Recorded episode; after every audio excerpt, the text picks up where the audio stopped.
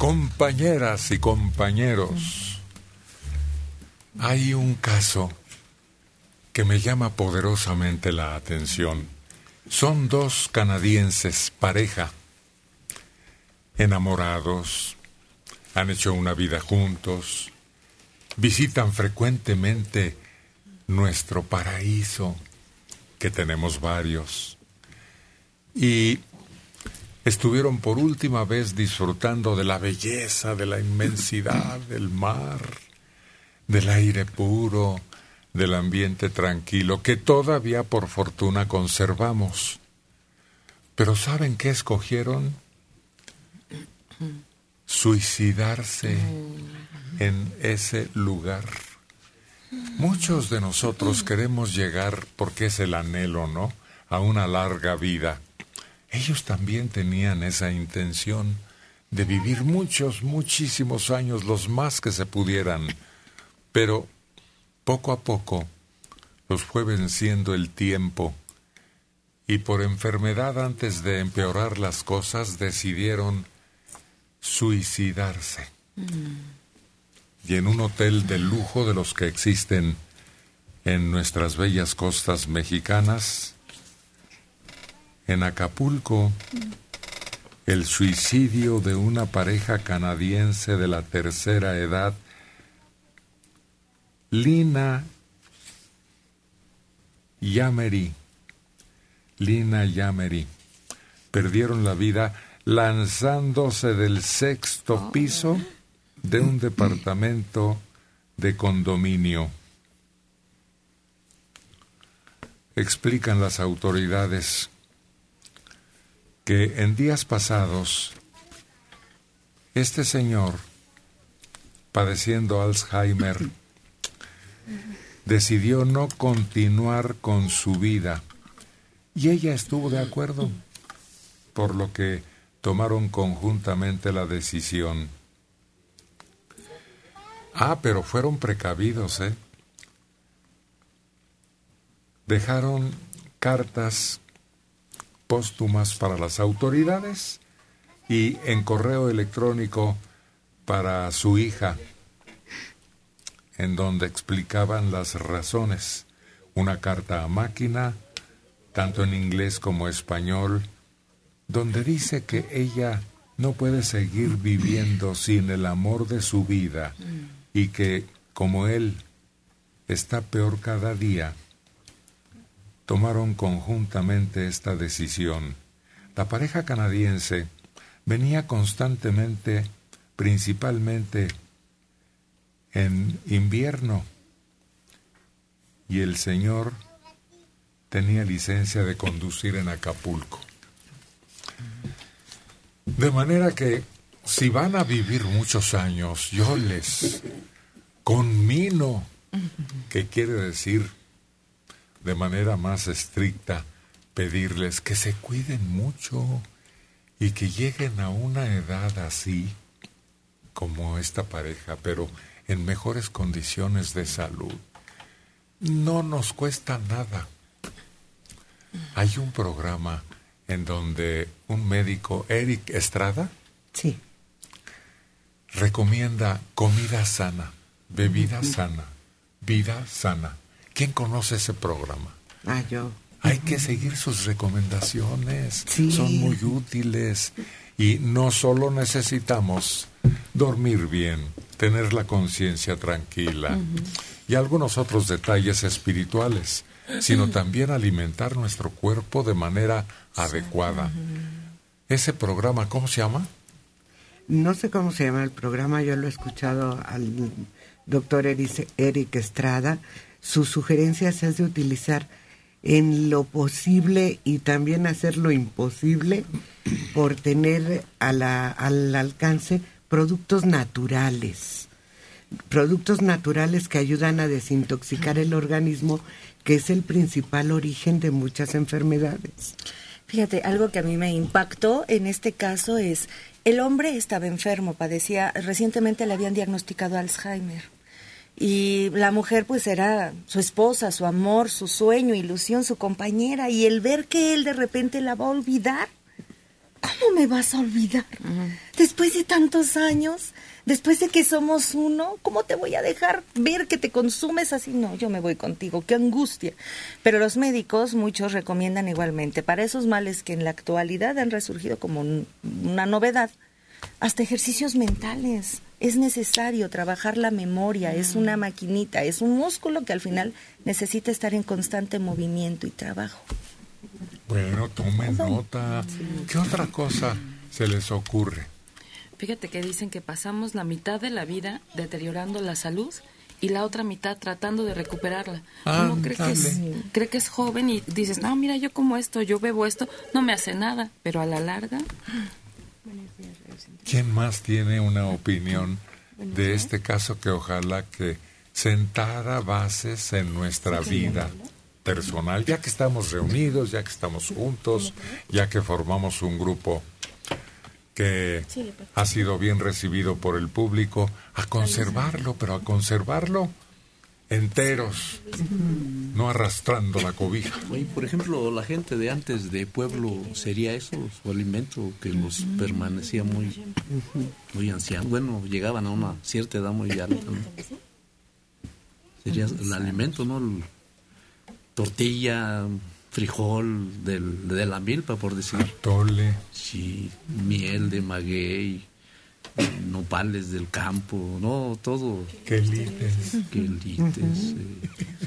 sí, sí. garbanzos, lentejas. Ándale, por ese camino vas tú ya, ¿verdad? Ya lo pasé, Comer mucha zanahoria, ¿no? No, pues ni que fuera yo burro. Y luego además cambia uno de color en la piel si comes mucha zanahoria, no sé por qué, como que te transmite el color. Se pintan las manos, se ponen anaranjadas y poco a poco va dañando. fíjate que ahí en, así en los ranchos, en los pueblos, luego a veces no comen carne, ¿eh?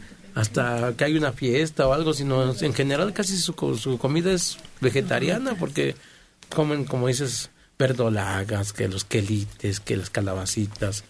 Y, y, no, no, no, yo creo que hace influir mucho eso también, ¿no? Mira, Tamagotchi, ahora que te veo, y veme tú a mí, no tenemos cara de chango tú y yo. Pues algo, algo. No, mucho. yo mucho, yo reconozco mucho. Y dicen que nosotros descendemos de los changos, siempre han dicho eso, ¿no? Sí. Entonces, los changos no comen carne. La mayor parte de esas especies son vegetarianos. Entonces ahí es donde nosotros estamos consumiendo, pues, pudrición, dicen algunos incluso, ¿no? Y ahora hay una dieta, ¿cómo? ¿Mega qué? Vegana. Vegana. Vegana. Vegana, que es más estricta todavía. Ahorita nos explica alguien que sepa ¿Qué es eso de vegana? Oye, pero aparte de carne o no carne, siempre había frijoles. Pero lo más importante, siempre había fruta. Siempre había fruta. Esa era la golosina de nosotros. Cada temporada, ¿verdad? Sí, sí, la, la, fruta de temporada siempre estaba en el frutero, siempre. Y, y yo me acuerdo que el pan era un pan dulce si teníamos suerte, por cabeza y un bolillo, ¿no? Pero era así igual, muy rara a la vez, pero era un solo pan dulce. Oye, yo creo que también es importante tomar en cuenta las enfermedades este, hereditarias, ¿no? En el caso de... No, no, porque con esas no puedes hacer nada más que tener cuidado. Pero no, no. Estamos hablando de cómo conservar el equilibrio en la salud. A ver, Soledad Vega Correa también quiere agregar algo. Comer con moderación creo que es lo mejor, ¿no? Un día fueron unos parientes al médico y la esposa le decía al médico, oiga, fíjese que pues a mi esposo le gusta echarse todos los días un aperitivo. Sí, sí, mire, a la edad que ya tiene su esposo, déjelo que se tome todo lo que quiera. Oiga, pero este a veces quiere que le dé tantita carnita de puerco. Ay, no, pues es que a la edad que él tiene, deje que coma todo lo que quiera. Oiga, y este luego quiere pan de dulce los que quiera, todos los que quiera. Y así le iba diciendo, siempre a esta persona lo habían tenido con, con moderación, ¿no? Limitado. Limitado, entonces pues se fueron y le dice la esposa, no, no, dice, eso no me convenció. Yo te voy a seguir siendo tu dieta como siempre, moderado todo, tu aperitivo moderadito, tu carne de puerco, las grasas también moderadas. Y cuando regresaron al siguiente mes, porque cada mes les daban consulta, el doctor ya se había muerto, porque él sí seguía esa dieta de comer todo lo que quería. Y esta persona llegó a 94 años. 94. Fíjate que Mariana. yo tuve a mi abuelo que llegó a los 97 y yo observaba que era muy metódico con los horarios de comida y los horarios de sueño. Además él caminaba, si iba, había que comprar algo, no utilizaba el coche. O sea, si era cercano, él iba caminando. Disciplinado entonces. A ver. Berenice. Héctor, fíjate que eso del vegano, mm, no a todas las personas les cae bien. Yo lo hice No, por, no, más que es. por tres años, yo lo hice. Ser vegano es no consumir nada de carne y nada que venga del animal. Que es el Ah. huevo, los lácteos, todo eso. Nada, nada que venga del animal. A ver, incluido el huevo y la leche Ajá, y el queso y todo eso. todo eso. Ah. Pues allá se los haya. Porque si buscamos nuestra propia destrucción, es perjudicando nuestro sistema digestivo para empezar. Y luego la nutrición que de ahí parte a todos los órganos del cuerpo. Tener uñas sanas, pelo abundante. La piel. Hasta en las orejas tengo.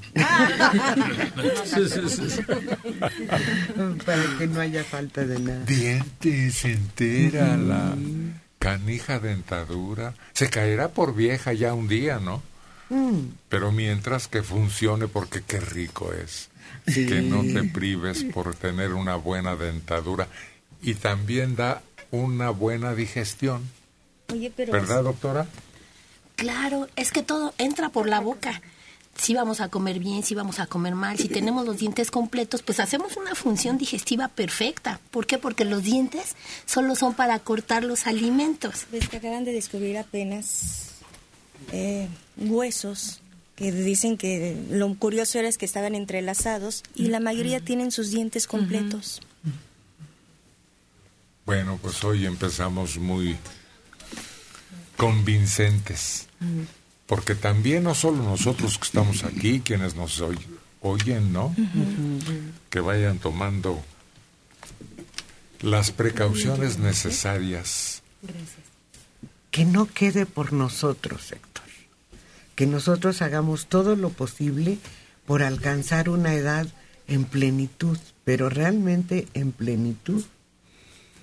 Y no que llegues a los 60, 70 años y ya me duele por aquí, me duele por allá, o me sin falla por allá. capacidades físicas. Bueno, yo me he dado cuenta que la vida de la ciudad es más corta que la vida de rancho, de provincia. No, pero estamos hablando de otras cosas, no del smog, ni del automóvil que te atropella, o de la dificultad propia de la Ciudad de México porque tiene una altura que es mala para la salud, Sí. empezando con eso. Esperanza Ramírez Javier, 56 años de Naucalpan. El doctor Eric Estrada tiene su consultorio en Chapingo. José Roberto Hernández Zavala, 70 años de Coyoacán. Viví 50 años con mi mujer y cuando ella iba a morir, me confesó que me engañó como con seis hombres. ¿Para qué me comentó eso? Ya mejor se hubiera muerto con su veneno. Yo creo que usted debe tener piedad por una persona que ya falleció, elemental. Y luego lo que ella quería era tranquilizar su conciencia. Y también eso produce un alivio, soltar todo lo que tengas pendiente en donde hayas perjudicado a terceras personas. No, no lo vea así. Yo creo que además, mire, ella murió y usted sigue vivo. ¿Qué más quiere? Usted recuerde los momentos agradables. ¿Qué gana con envenenarse el alma? de 66 años de Nezahualcóyotl, Aurora Rivas Trueba. A veces esta gente toma esas decisiones de suicidarse porque se sienten solos. Saben que nadie está dispuesto a cuidarlos. Los hijos se casan y se van, los dejan. Todo empeora cuando llegan las enfermedades y pues mejor se van así. Yo, por ejemplo, acostumbro tomar dos cucharaditas de aceite de olivo y un tecito en las mañanas. En realidad no es difícil llevar una rutina. Mi esposo de 70 años y yo tenemos cinco hijos y le digo, debemos tener amor a la vida y por amor a los hijos nos tenemos que cuidar. Vámonos con la música. Y esta música viene acompañada de tres mujeres fabulosas. La chica electrónica. Rubí Esmeralda. Argelia.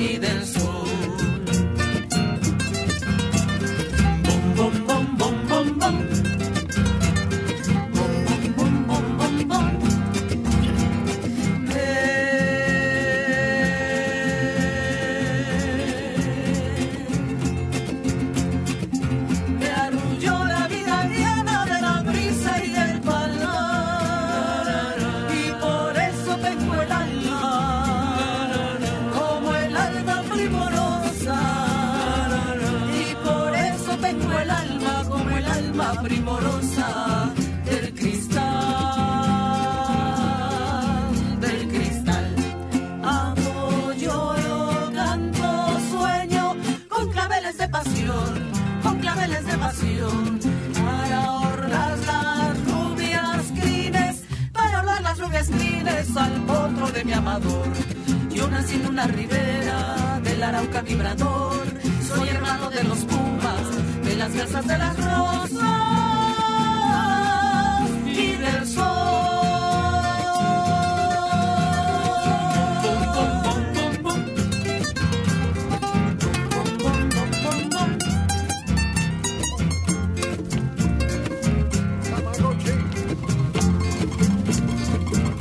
Lúcete.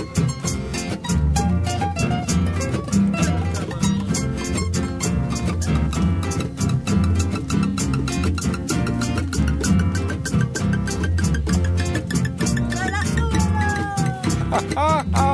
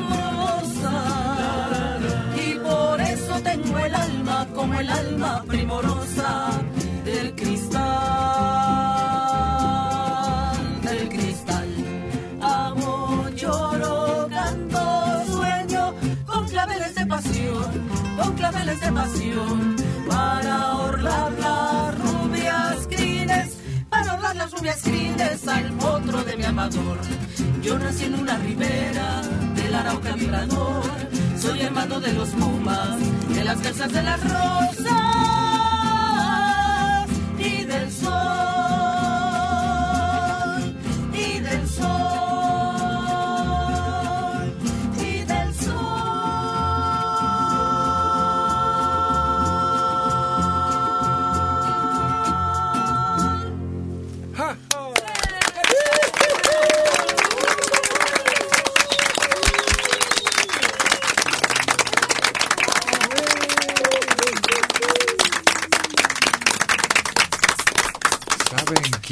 son veganos sin proponérselo?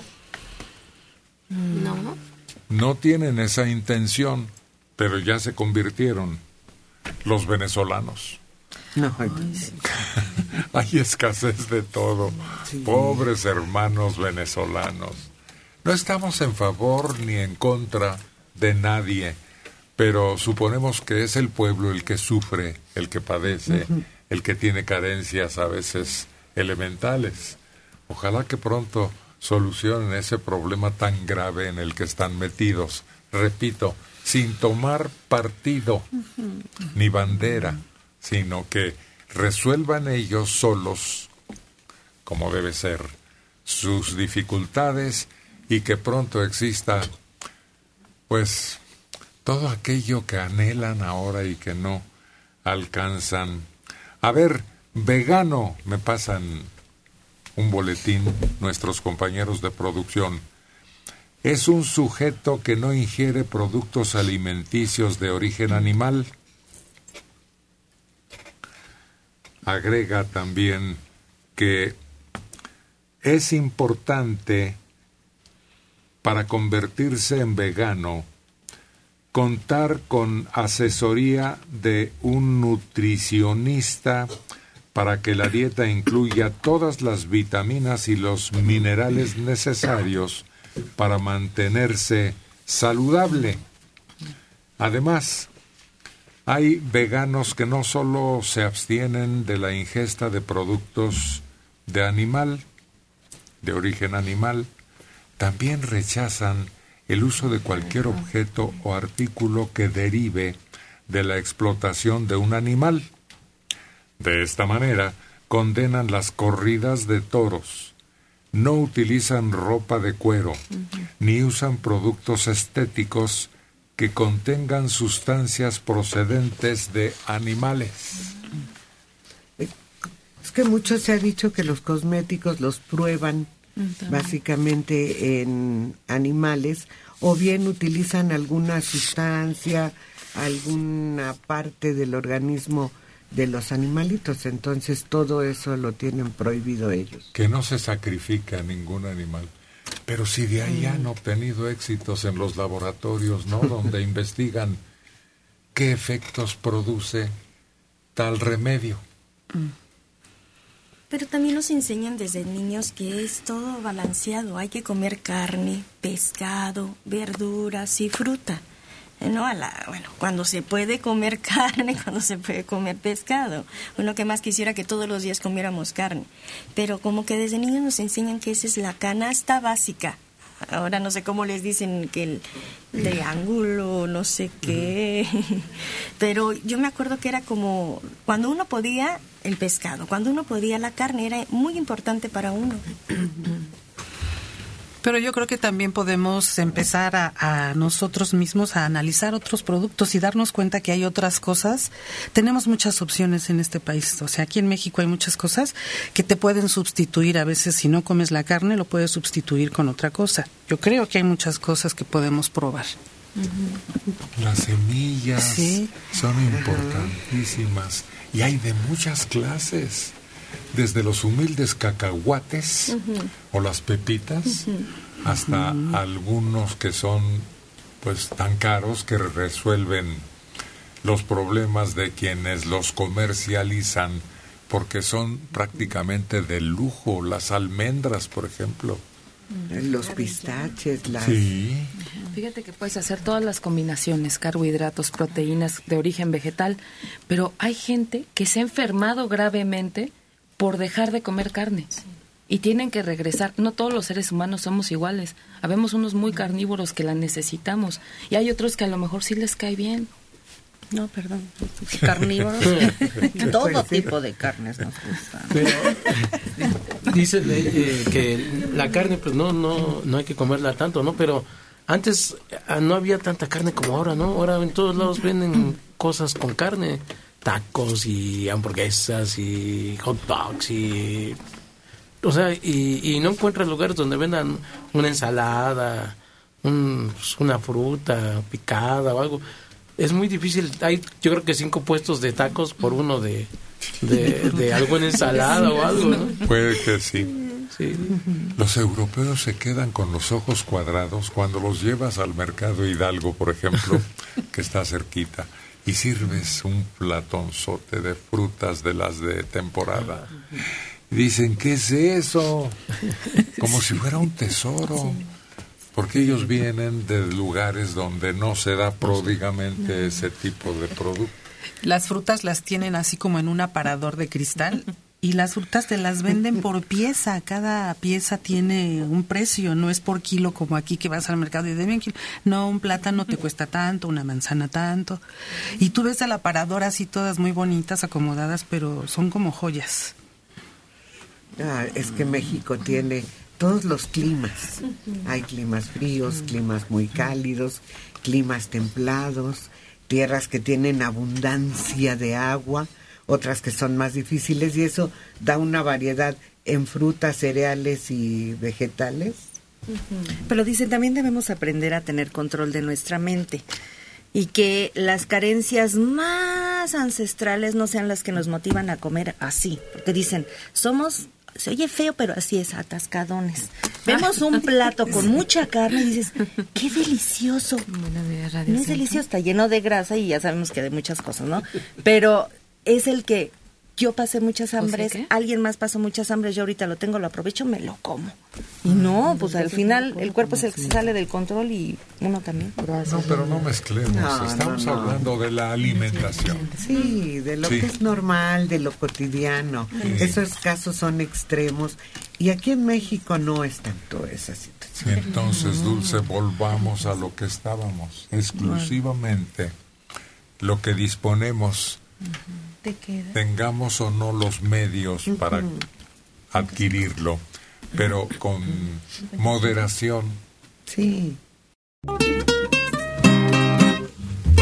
Checo Padilla y Carlos González, los dos disfrutan del gusto por la guitarra, por la música mexicana. Escúchenlos, verá qué bien les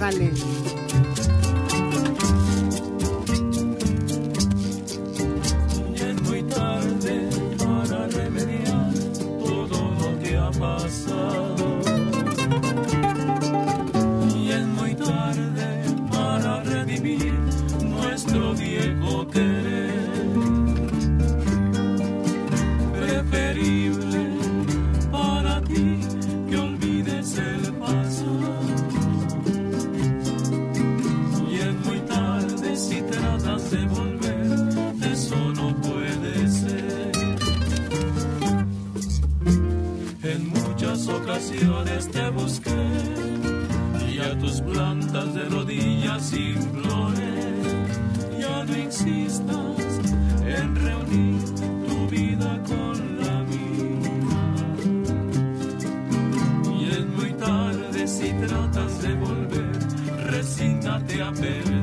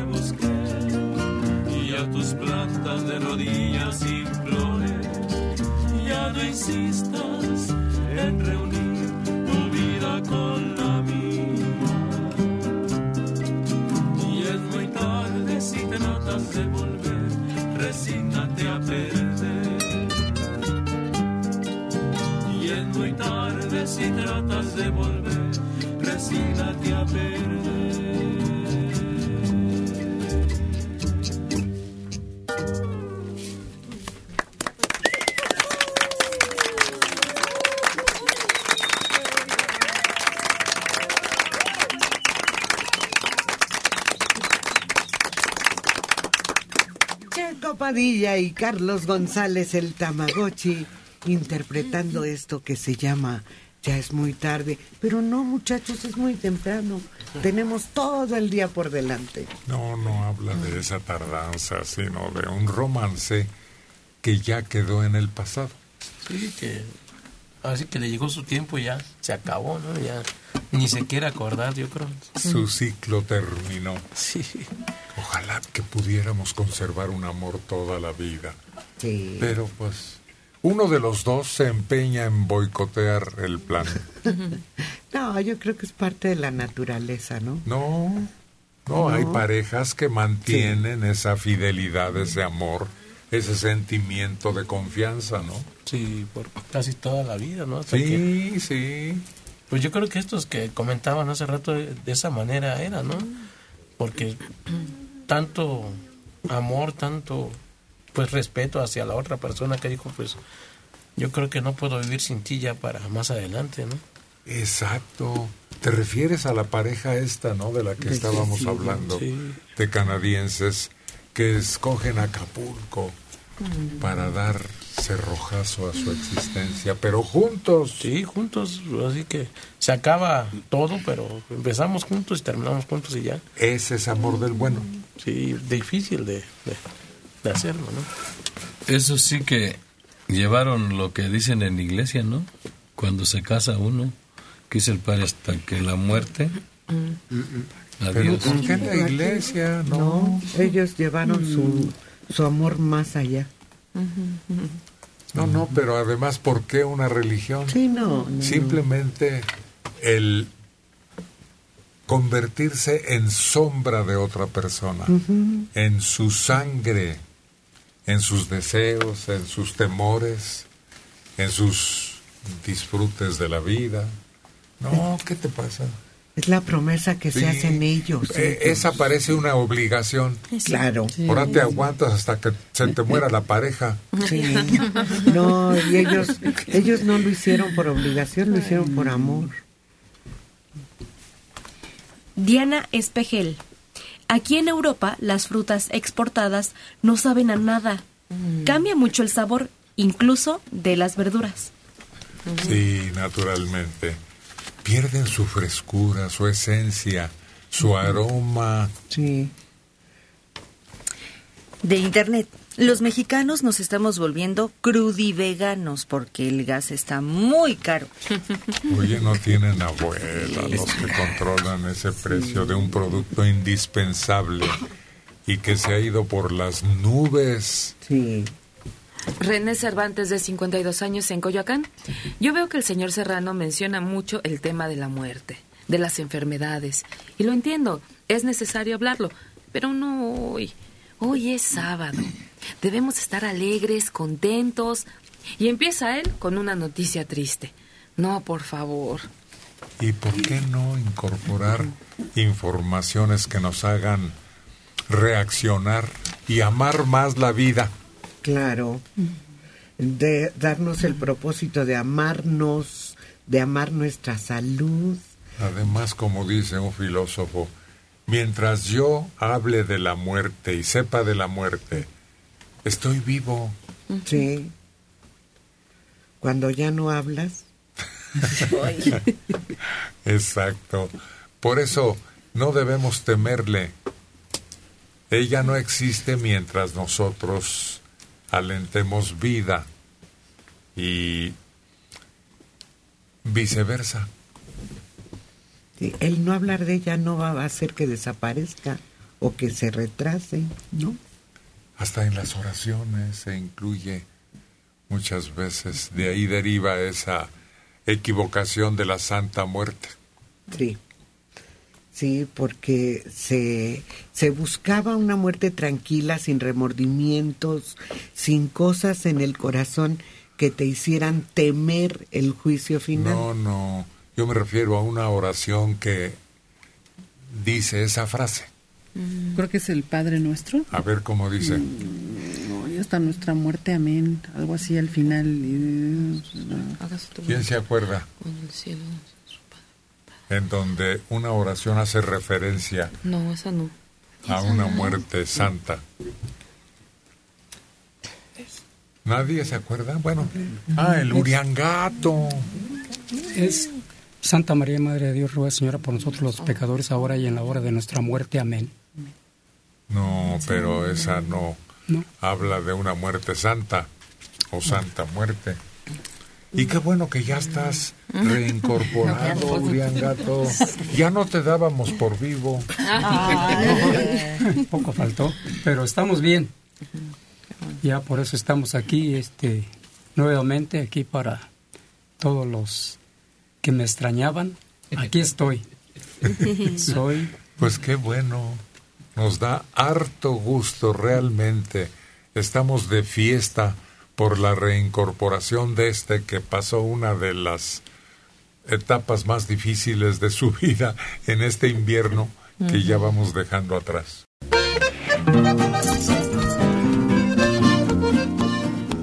Y estas son las hermanitas Rodríguez que ahora vienen muy movidas y muy alegres.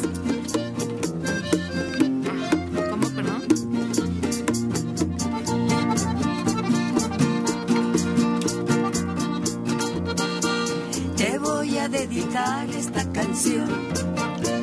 A ver si me devuelves tu cariño. Ya vengo de rezar esta oración. A ver si se compone mi destino. Acuérdate que siempre te adoré. No dejes que me pierda en mi pobreza. Ya todo lo que tuve se me fue. Si tú también te vas, me lleva la tristeza. No dejes que me muera por tu amor. Si tienes corazón, enséñalo y regresa. Canta, canta, canta, que tu dicha es tanta que hasta Dios te adora. Canta, canta, canta, palomita blanca, mientras mi alma llora.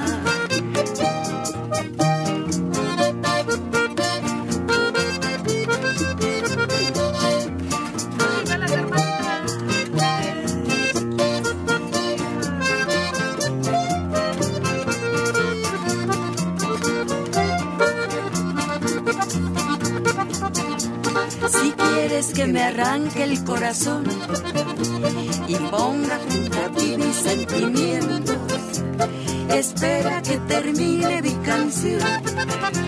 Tú sabes que yo cumplo un juramento. Acuérdate que siempre te adoré. No dejes que me pierda mi pobreza. Ya todo lo que tuve se me fue. Si tú también te vas, me lleva la tristeza. Que me pierda por tu amor. Si tienes corazón, enséñalo y regresa.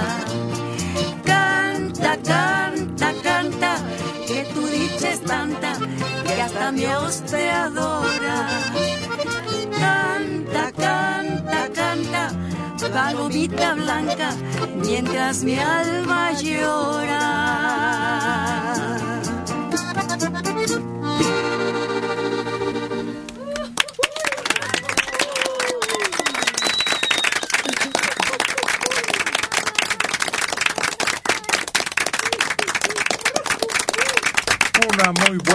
Recomendación, ¿no? Cantar, cantar, cantar. Ya aquí se ha repetido mucho una frase que dice, ¿cómo?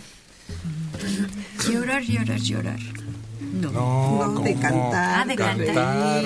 Ah, no, pues sí, es la, la vida. Este, chiflar, cantar. No, no, no. Hay una frase aquí. Una frase. Muy común que se repite frecuentemente. Ma, Pues ahora sí. Tú, Uriangato, recuérdale la frase. ¿No es el programa de las mil canciones? ¿Quién? Qué, qué raro que no se acuerden si lo repetimos. Tú, Dulce. Vino, muchachos y canto. bueno, vino, mujeres y canto, ¿no? No, no, Pues no. esa- no, pues. El cantar tus penas espanta. Algo así. Exacto, pero no, Pero no así.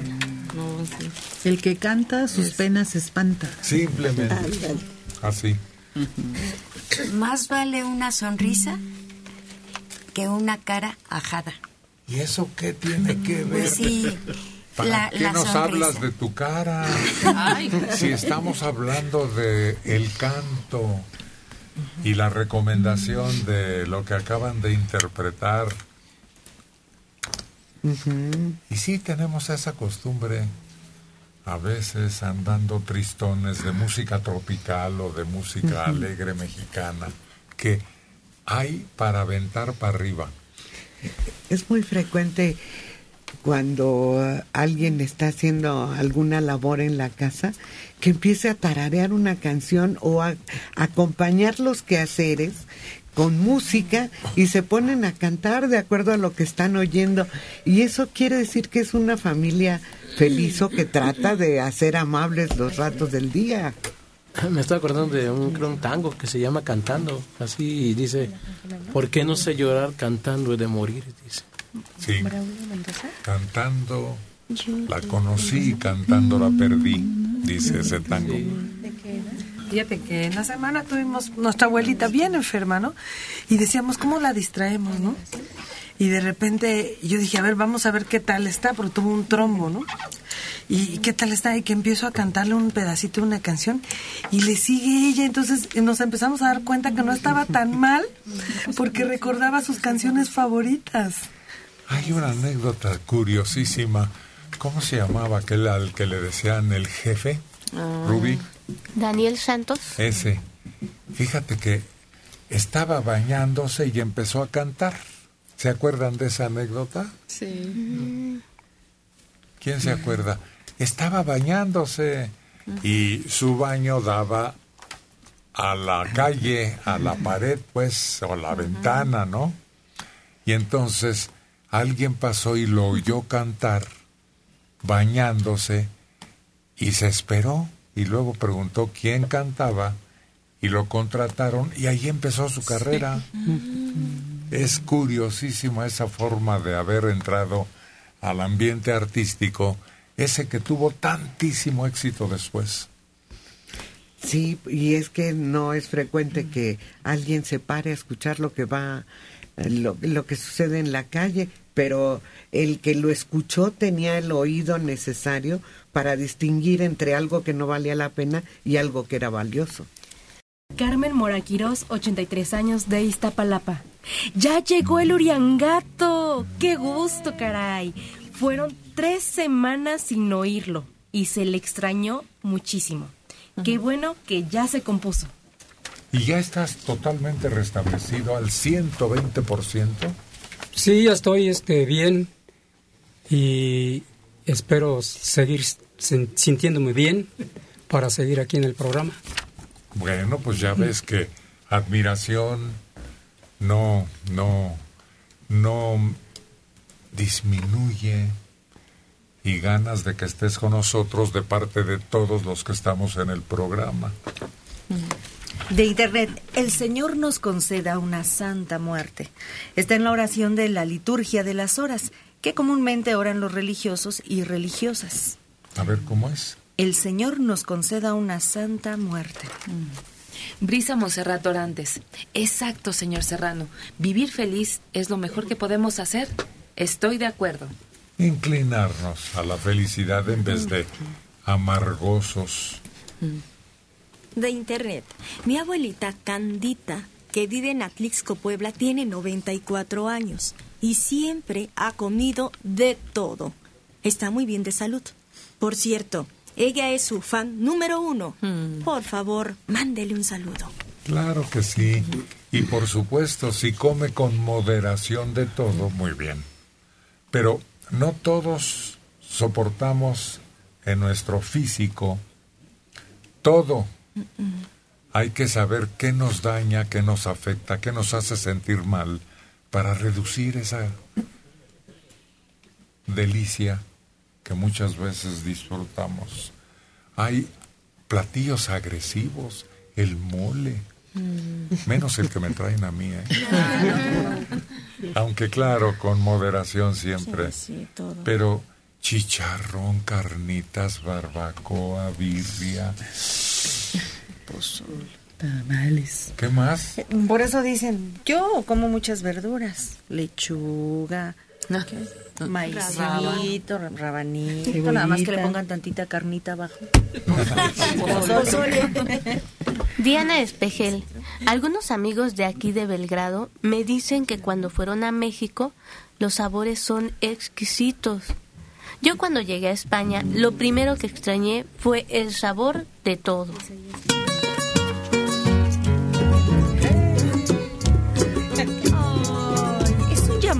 Angelical? ¿El tintineo de una hada a lo mejor? En la voz de Lady Mariana.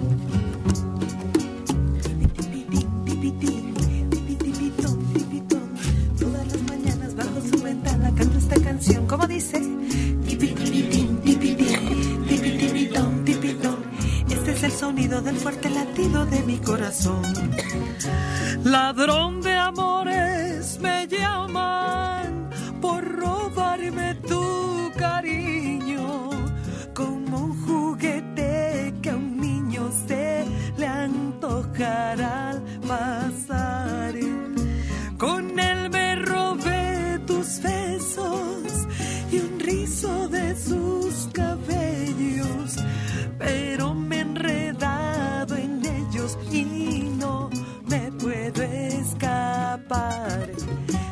tipitín, tipitín, tipi tipitón, tipitón. Todas las mañanas bajo tu ventana canto esta canción. Tipi tipitín, tipitín, tipi tipitón, tipitón. Este es el sonido del fuerte latido de mi corazón.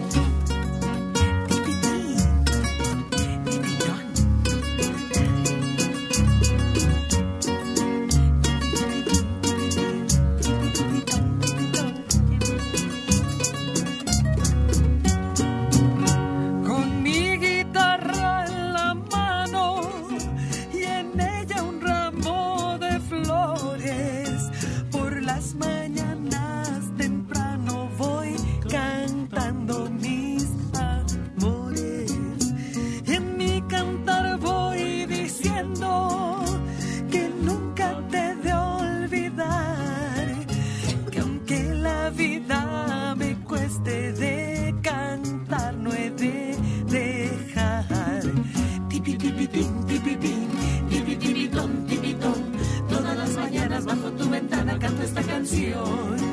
Tipi tipitín, tipitín, tipi tipitón. Este es el sonido del fuerte latido de mi corazón. Y dice, tipi tipitín, tipitín, tipi tipitón. Todas las mañanas bajo tu ventana canto esta canción. Tipi tipitín, tipitín, tipi tipitón, tipitón. Este es el sonido del fuerte latido de mi corazón.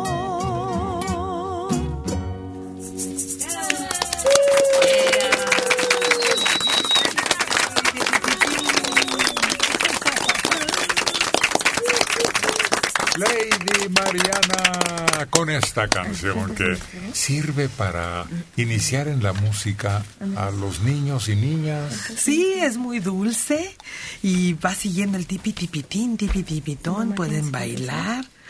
Y fíjate que este tipo de canciones se prestan mucho eh, en, en las escuelas, en los kinders. muy bien. Hacen que los niños muevan las cabe- la cabecita, las manitas, que vayan ellos detectando cuál es su lado izquierdo, cuál es su lado derecho, que den una vueltecita. Estas canciones realmente llegan al corazón. ¿Y por qué en el hogar no? También, sí, Las las, mamás. mamás. Sí. No, que quiero gasolina. quiero gasolina. Yo me acuerdo cuando son bebés, les fa- el famoso acerrín y acerrán, los maderos de San Juan, y eso al niño le ayuda muchísimo y como que se acuerdan después. Y cuando van creciéndote, ellos mismos te dicen ¿Cómo? qué canción quieren escuchar y oír. Y yo me acuerdo que la clásica que uno sabía y las señas, el ping-pong. Sí. Que te desenredas y comes la sopa y salen las estrellas. O sea, aparte de cantar, era interactuar, ¿no? Interactuar y de hacer las señas. Es una canción de lo más simple y sin embargo les da hasta hábitos a los niños, Héctor. porque Pimpón se lava la carita con agua y con jabón. Se desenreda el pelo y no llora si se jala. Y se sienta a comer como un general, no tira la sopa. Fíjate. Doctora, también Chabelo, aquella cancioncilla que decía cómo cepillarse los dientes se volvió muy popular. Sí, y era, ahora les voy a enseñar cómo lavarse los dientes. A su cepillito le ponen colgate, la rica crema dental colgate. Los dientes de arriba se cepillan hacia abajo, los dientes de abajo se cepillan hacia arriba. Y tus muelitas debes de limpiar llevando un movimiento circular. Todo eso incorporado a la educación, como dicen bien. Sí. Es muy efectivo cuando uno tiene la edad que despierta la curiosidad del oír la canción con, con el efecto, las tablas de multiplicar, que se nos facilitaba más si le agregábamos la tonadita. Sí, es que el, el ser humano es rítmico, yo creo, ¿eh? es mi, mi teoría, es rítmico por naturaleza, requiere de armonía. Porque si hay un niño que no tiene armonía en sus movimientos, se cae, tiene accidentes constantemente. El niño tiene, debe de, de estar apegado a, a esa parte armoniosa para desarrollarse bien. Bueno. Bueno, Buenos días. buenos días. Buenos días. ¿Cómo está, señor Héctor? Muy bien. ¿Quién habla? Andrés Isaías. Andrés Isaías. ¿Qué edad tienes, Andrés Isaías? Tengo 13 años, señor Héctor. Ah, bueno, te escuchamos, Andrés Isaías. Por favor, dinos. Es un, es un placer para mí hablar con usted. Gracias. Es Y- que yo tenía, tenía el gran interés en hablar con usted. Por, el, por la televisión se ve que tiene mucho conocimiento. Pues nomás parece, ¿eh? pero no es cierto. Sí, aunque usted, no, aunque usted no le esté, me le esté negando ahorita, usted sabe que tiene mucho conocimiento. Mucha experiencia porque dicen que más sabe el diablo por la edad a que ha llegado Andrés Isaías. ¿Qué más? ¿Qué más? Pues mandarles un saludo a todos ustedes, que se la pasen bien. Gracias. También quería ver si me podían complacer con una canción, ¿Cuál, cuál canción te gustaría oír? la de Urge. Claro que sí, cómo no. Especialmente para quien, ¿Mande? con toda tu intención de dedicarla a quién. A mis papis, ¿Cómo se llaman? Blanca Roque Guzmán y Anselmo García Rosas. Para Blanca y Anselmo. Ándale pues, cómo no. Muchas gracias. A ti por llamar, qué bueno que estás escuchando este programa. También a mi, también a toda mi familia si le podía mandar un saludo porque lo estamos viendo por internet. Hombre, claro, por supuesto que sí. Andrés Isaías, para todos tus seres queridos. Gracias. Ándale pues. Oye, qué bueno que a esta edad ya se convierta en compañero del auditorio del enorme grupo que conforman Y es nuestro director artístico, Checo Padilla, lleno de experiencia y sabiduría, quien le va a cantar a Andrés, a toda su familia y a sus papis, Blanca y Anselmo. Ahí va.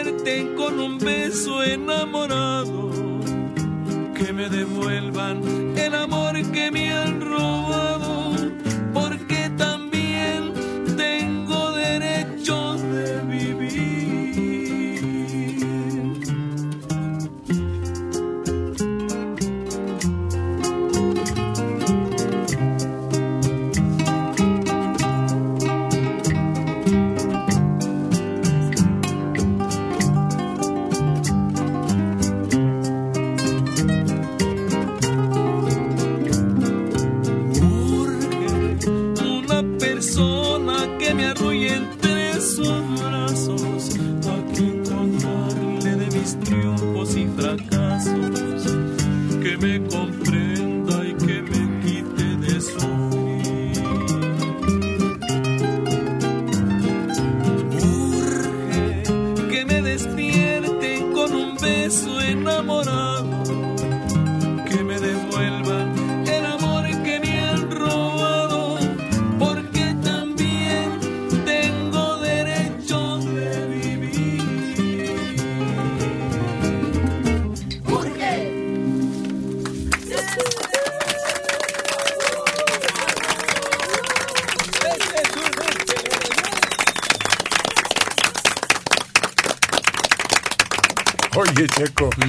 creo que esta ya la debes cantar hasta dormido. La sueño, ¿no? Sí, sueñas que cantan Sí. a veces. Sí, como no. Ah, fíjate que hay a veces que, que algunas canciones no las recuerdas y te duermes pensando en eso, ¿no? Que es, ay, este verso ya se me olvidó de esta canción, ¿cómo va? Y te duermes y en, la, en el sueño la empiezas a cantar y te acuerdas del verso. Y yo me he levantado y escribo el verso. Ah, qué bien que tienes esa costumbre de anotar lo que pasa por tus sueños. Sí, porque ya, es- eh, ya después muy... Fíjate que a veces también sueño que... Luego me dicen, cántate, por ejemplo, este, canta algunas canciones y luego digo, ¿cómo va, cómo va, cómo va? Y en el sueño me estoy acordando. Digo, ah, es que esta canción se me olvidó y dice así. En el sueño la cantas completa, pero en- cuando estás despierto que te la llegan a pedir, no te acuerdas de algún verso y ahí la recuerdas en el sueño. Y a ti, Tamagotchi, te pasa también que soñando, bueno, a mí me ocurre, sueño que estoy desempeñando mi tarea y tengo algún problema. eh, se convierte en pesadilla, pues, porque no puedes resolverlo. Sí, llega el momento en que sí pasa eso que comenta el chico de que te cae el 20 hasta que estás dormido, porque después de todo el día, ¿cómo va esta cosa? Y no te acuerdas de la canción y, y ya hasta como cuando estás ya profundamente dormido, ah, esta va así. Y ya, pero pues ya para qué, pues ya cuando te urgía ya no, ya no llegó. Sí, o sueños que estás tocando también, a mí me parece, me pasa a veces que sueño que estoy tocando mi guitarra, mi requinto y y también o a veces que me equivoco o cosas así también luego de repente como que te tortura ese ese ese detalle no Cuando estoy dormido a veces, de día, y de repente despierto y digo, ya se me hizo tarde. Qué susto. O que no puedo llegar. Ya pasa el tiempo, las horas o los minutos y no puedo llegar y estoy desesperado porque no puedo dirigirme al centro de trabajo. sí luego ves que te duermes en la tarde y oscurece no y te, te despiertas y ves oscuro y dices a qué horas son y, y quieres correr quieres salir corriendo del, de tu casa pero pues es de noche todavía ni es de madrugada ni nada. O llegas y despiertas cuando está entre amaneciendo, ya entre, se llama pardear, ¿no? Y dices, ya se me amaneció y te paras corriendo, ¿no? Y dices, no, son las 7 de la noche, espérate tantito. Pero una vez, fíjate que, que yo sí me, me salí porque estaba yo solo. Me salí hasta, hasta la calle, ¿no? Ya vestido. y empecé a ver la gente y empecé a ver los vecinos y me decían, este, ¿a dónde vas? Pues a trabajar, yo estaba solo en la casa. Dicen, no, pues son apenas las siete y media. Y, y yo dice, es que ya me hizo tarde, pensé que ya me iba- me- me- se me iba amanecido. Y, y una- un temor que tienes que hasta tiembla así, hasta te da coraje, porque se me amaneció, ¿no? Es que ves, la mañana y la tarde a veces ya se, se parecen mucho a veces, ¿no? El orto y el ocaso. ¿Te acuerdas que la otra vez te preguntamos, Rubí? No. ¿O no? No, no fue a mí, pero no, no recuerdo. Sí. ¿Qué significa orto? No sé. ¿No lo sabe nadie? A ver, busquen el lugar para consultar, porque creo que son palabras que se utilizan para el crepúsculo o para la aurora. Creo que dijiste Salva y ¿no? Alba también. Sí, esa vez. Sí, hay varias palabras para señalar ese momento del día. El alba no es cuando aman- va- viene amaneciendo. Sí. Y el, y el crepúsculo es cuando va escure- escureciendo. Ajá. Orto, salida del sol o de otro astro por no, el del horizonte. sol, del sol, del sol. A ver, ¿qué? Orto, salida del sol. Ese es orto. Y ocaso, Ocaso. que no es acaso, sino... Ocaso. Sí, porque suenan casi igual, pero su significado es distinto. Puesta por el horizonte específicamente del sol. Puesta del sol. Puesta del sol. Ah, entonces, orto Orto, salida. Salida del sol. y ocaso, La puesta del sol. gracias.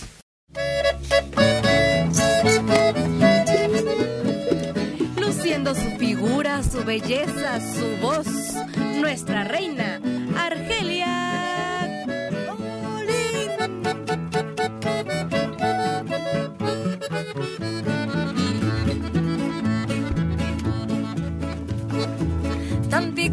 O puerto tropical, tú eres la dicha de todo mi país y por doquiera de ti me de acordar por tus tesoros, al pobre haces feliz.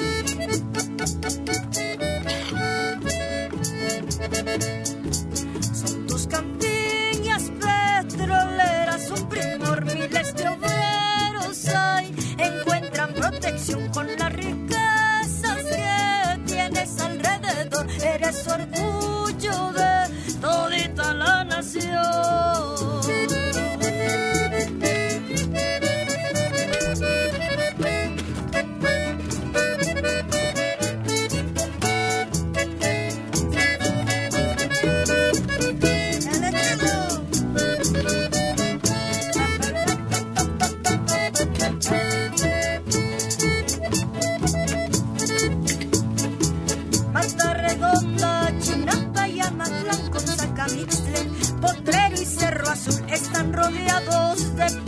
Sin contar, siendo un conjunto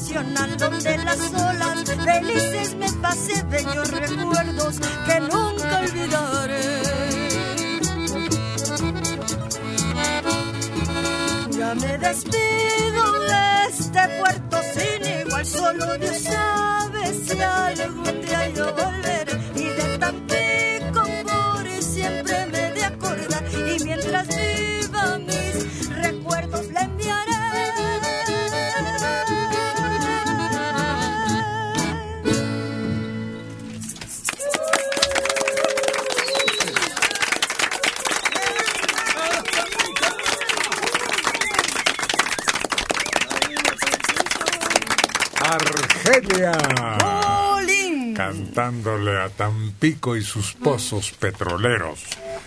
Pues no solo los funcionarios, el sindicato y los empleados que por fuerza tienen la consigna de colocar a toda su familia como empleados y unos sueldazos. ¿Y ahora qué tal los guachicoleros? Ahora sí le llegó el petróleo al pueblo de México. Ya es nuestro. Sí. y no han podido controlar ese saqueo. Qué bárbaros. ¿Cómo es posible que roben impunemente el Tesoro Nacional? Y yo dudo que logren calmarlos. Es que estos se me hacen como los topos. Tiqui, tiqui, tiqui, tiqui, tiqui, tiqui, y cuando menos te das cuenta, ya.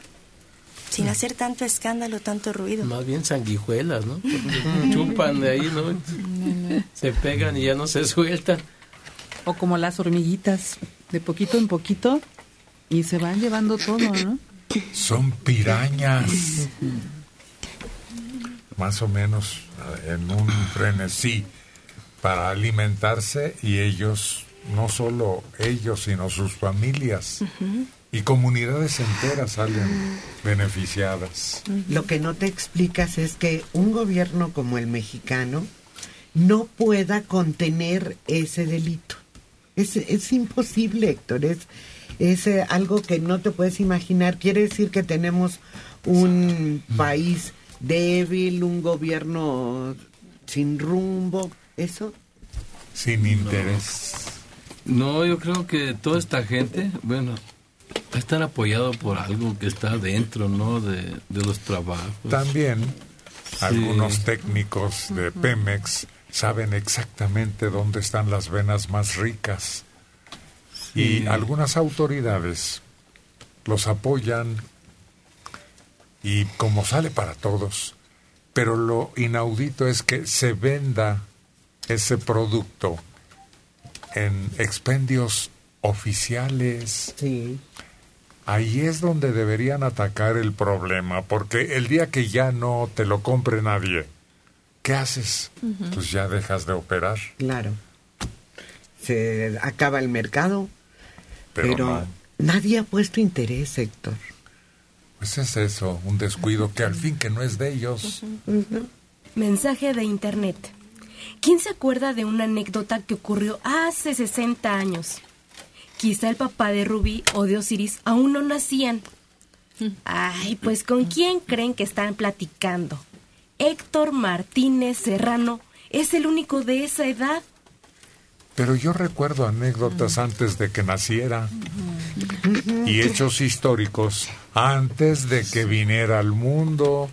Pues sí, porque escuchábamos a nuestros mayores. Sí, o leíamos Sí. y aparecían ahí datos. No se trata de que conozcan anécdotas de su vida o de su tiempo, sino en general ese hecho de del jefe de Daniel Santos es conocidísimo y es el único que yo conozco en toda la historia de la música popular.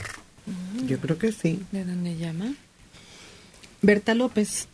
Buen día a todos. Los estoy viendo por internet. Me encanta su programa. Un saludo, por favor, para mi hermana Cristina López. Yo soy Berta López. Ojalá pasen mi mensaje. Gracias. Claro que sí.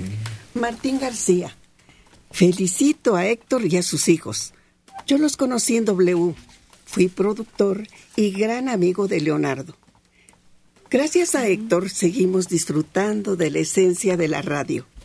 Héctor, ¿qué has sabido de Marco Tulio García y Jaime Ortiz Pino, grandiosos locutores? A ver, de Marco Tulio García no sé.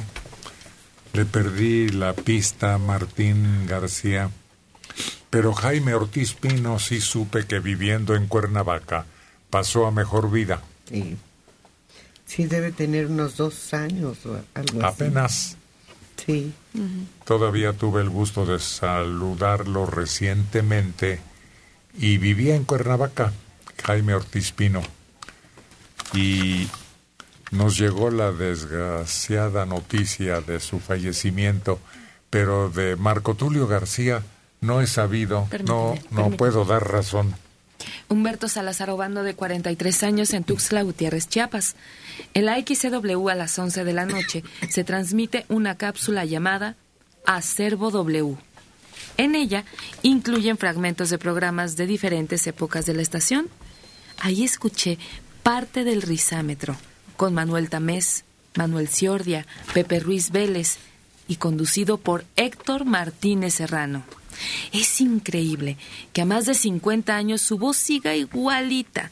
Muchas felicidades, señorón. Muchas gracias. Pues ya es lo único que queda. Rigoberto Saldaña Cervantes. Muy buenos días a todos los presentes y déjenme decirles que todos tienen un espíritu juvenil, incluyendo al Uriangato. Ah, sobre todo, tiene ganas de vivir, tiene hambre de, de respirar y de estar con nosotros y hacer lo que le gusta, ¿o no? Claro, Héctor, tú sabes bien, pues, que tenemos mucho tiempo en este cantando y siempre nos gustó cantar y qué mejor que estar aquí todavía aquí y con más un poquito más de fama porque pues antes ni quien lo conociera uno. Y ahora siquiera sí conocen al Uriangato. De primero pues no sabían pronunciar. Uriangato. Yo nomás les decía nomás sí digan Urian gato gracias ya con que digan gato ya con eso me conformo ¿Y ya te viste en el calendario? Ya, ya, ya, ya lo vi ayer. Este, Mm. está bien bonito, Héctor. Bien bonito, bien diferente. Diferente, ahora salió bien diferente, pero Bien. es una cosa que se puede poner en un cuadro donde están este la parte de atrás se puede poner en un cuadro bonito. Mi parte de atrás, déjala en paz. No, no. No, yo me refiero al calendario que está bien Ah, bonito. por los- vaya. bueno, por los dos lados. Quieren ponerlo en un cuadro, pónganlo por los dos lados así, para que tenga vidrio por todos lados. Y así nos conservan. Dicen, mira, ahí estaba cuando cantaba. Sí. Y, sí. No, sí, está. Ya se está adelantando Sí, a la eternidad del Uriangato. A ver, para demostrar que estás aquí y que estás en vivo y que estás sano, échate ese grito con el que empieza el jinete. A ver, abusados compañeros.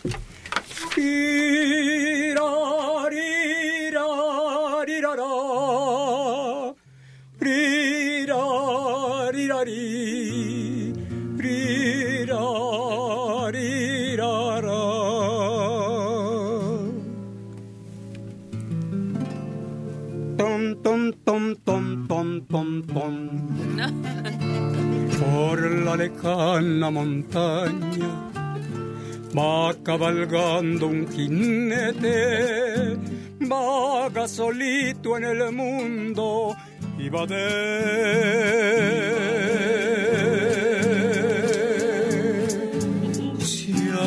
la muerte.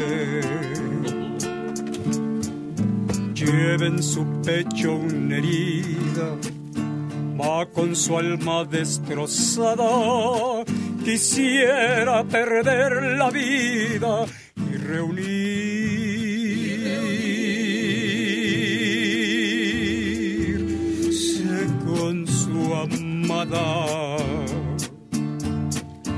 La quería más que a su vida y la perdió para siempre. Por eso lleva una herida, por eso busca la muerte, por eso lleva una herida, por eso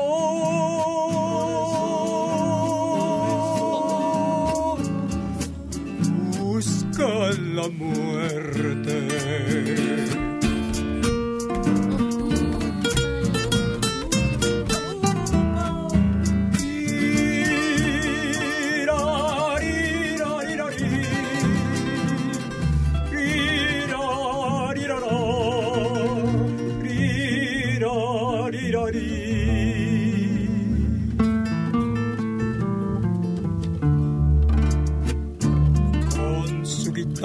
Cantando, se pasan noches enteras, hombre y guitarra llorando a la luz.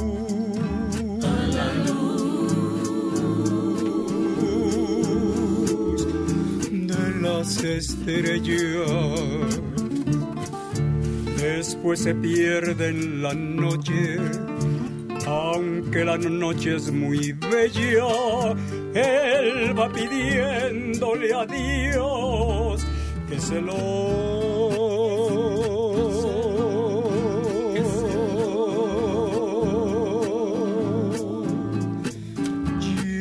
con ella. La quería más que a su vida y la perdió para siempre. Por eso lleva una herida, eso busca la muerte. Por eso lleva una herida, por eso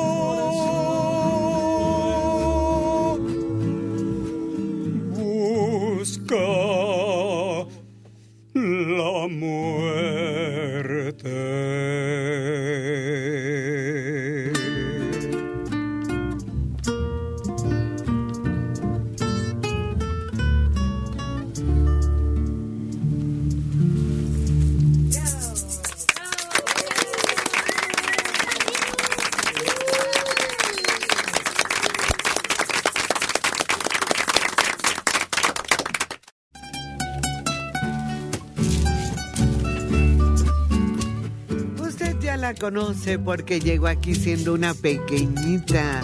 Ahora es toda una mujer. Se trata nada menos que de Rubí Esmeralda.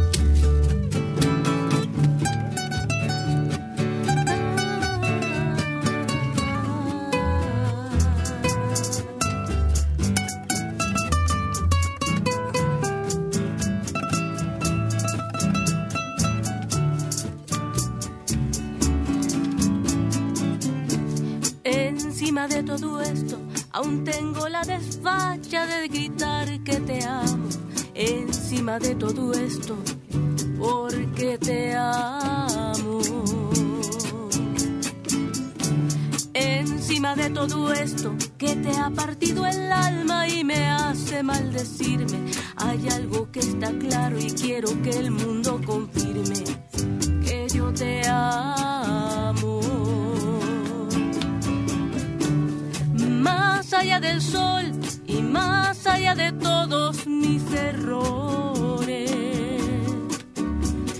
No les quede duda que tú eres el más grande de todos mis amores. Más allá del sol y más allá de todos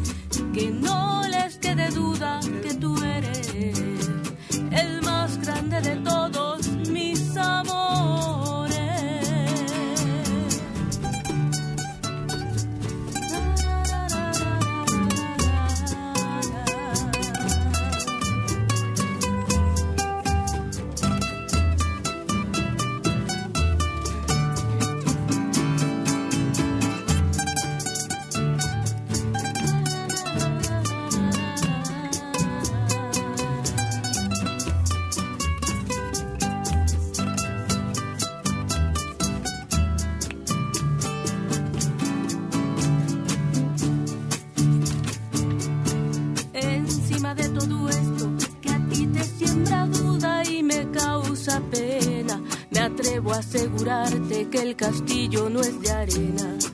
Yo sí te amo. Encima de todo esto emerge una verdad que me libera y es la neta. Ya que estás empacando, llévatela en la maleta, la verdad. Yo sí te amo. Más allá del más allá de todos mis errores. Que no te quede duda que tú eres el más grande de todos mis amores. Más allá del sol y más allá de todos mis errores. Que no te quede duda que tú eres el más grande de todos mis amores. El más grande de todos mis amores.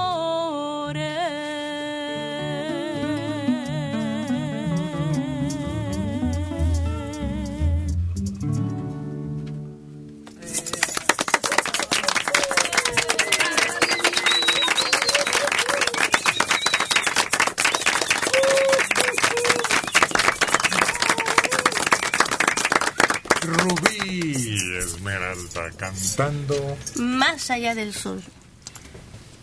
¿Y qué hay detrás de la luna? Pues un universo, no sé. No, nos decían de niños, el ropero. Ah. ¿Por qué? Pues piénsale, Rubí. No, ahora sí me agarraste. ¿Sí, en curva? Sí, Ah, que te diga Isidro. Isidro, a ver, cuéntame. Es que al espejo le decían la luna. Sí, pero a la luna del espejo. La luna del ropero. Es que ella no, con- no usó esos roperos.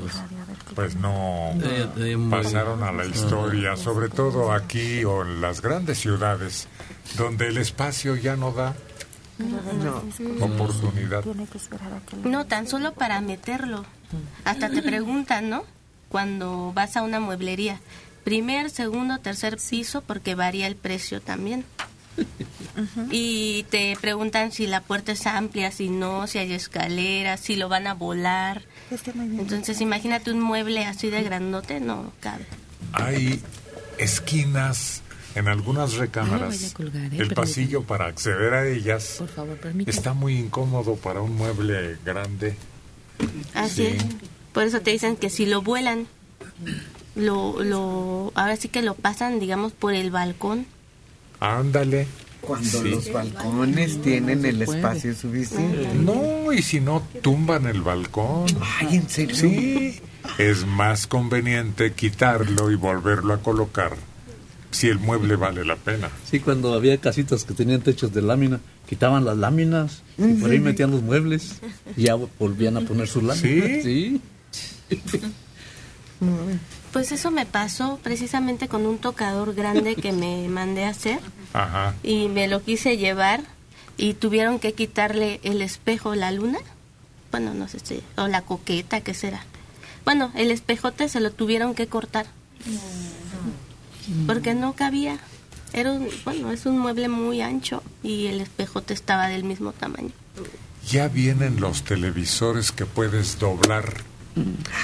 ¿En serio? Sí. Están presentando una feria de novedades. Creo que está por partes.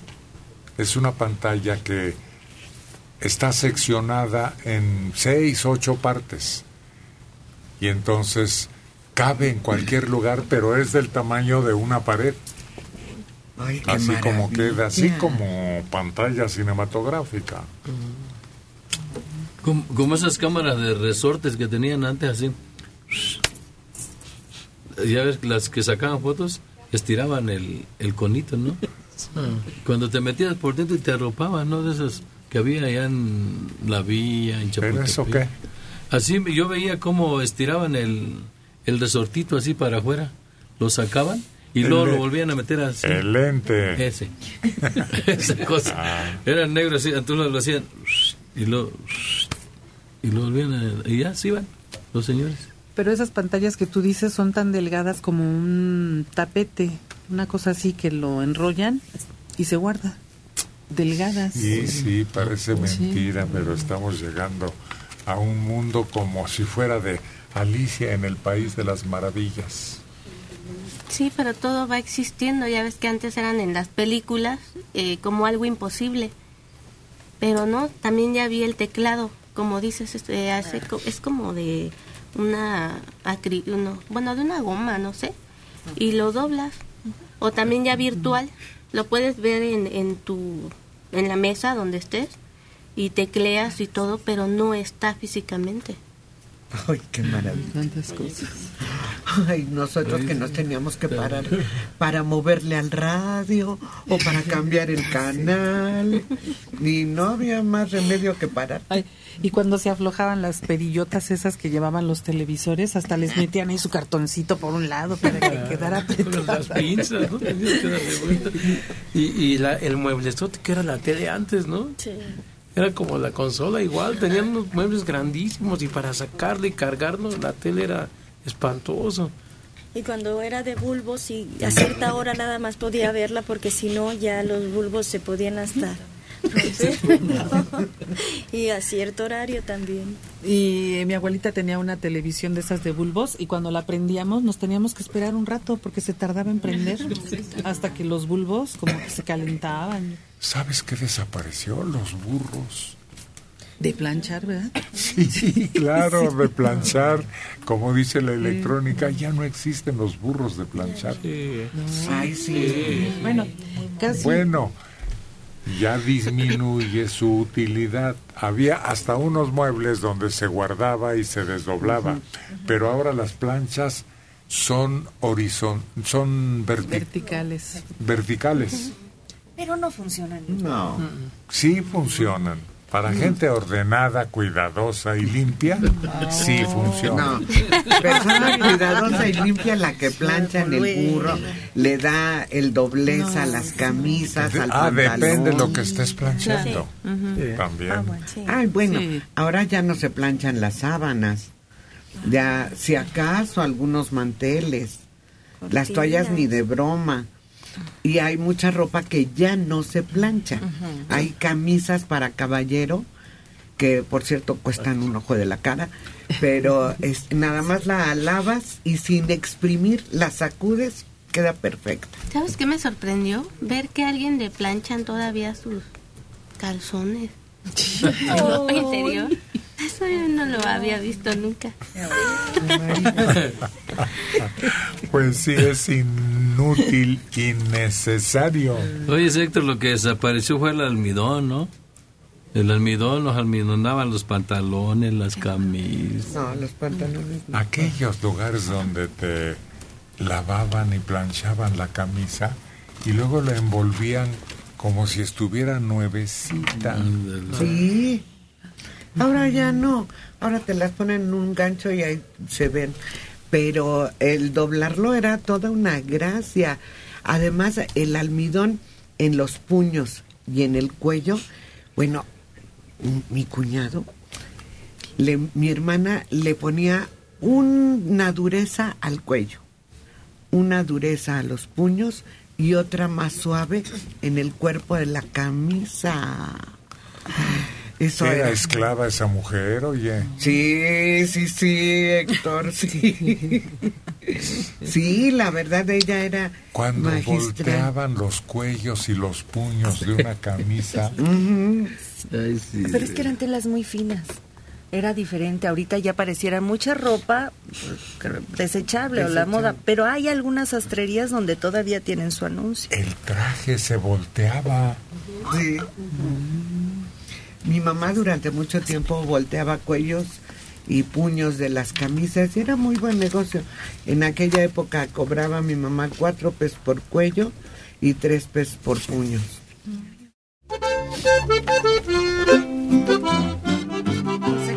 La experiencia, la maestría en el conocimiento de este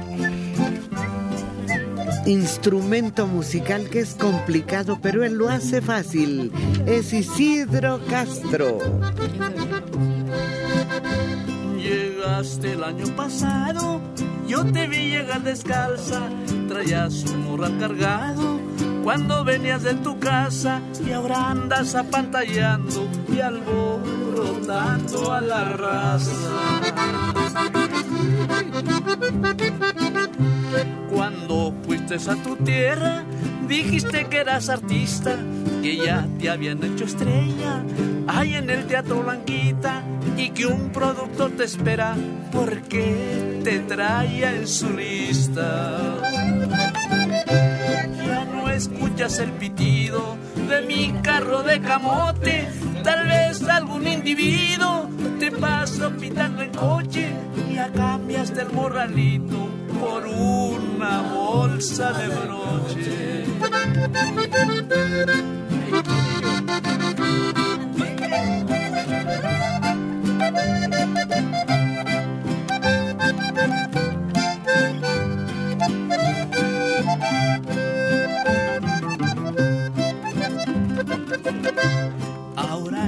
Traes zapatos, te volviste renoviera, ya le diste tu retrato al hijo de la portera, pero él no te echa ni un lazo porque recallejera. Traías la trenza a la espalda, con moñitos adornada, ya te pelaste a navaja, parece llegó a tu usada, y ahora andas apantallando y atrás la zanca pelada. Ya no escuchas el fitido de mi carro de camote, tal vez algún individuo te pasó pitando en coche y ya cambiaste el morralito por una bolsa de broche.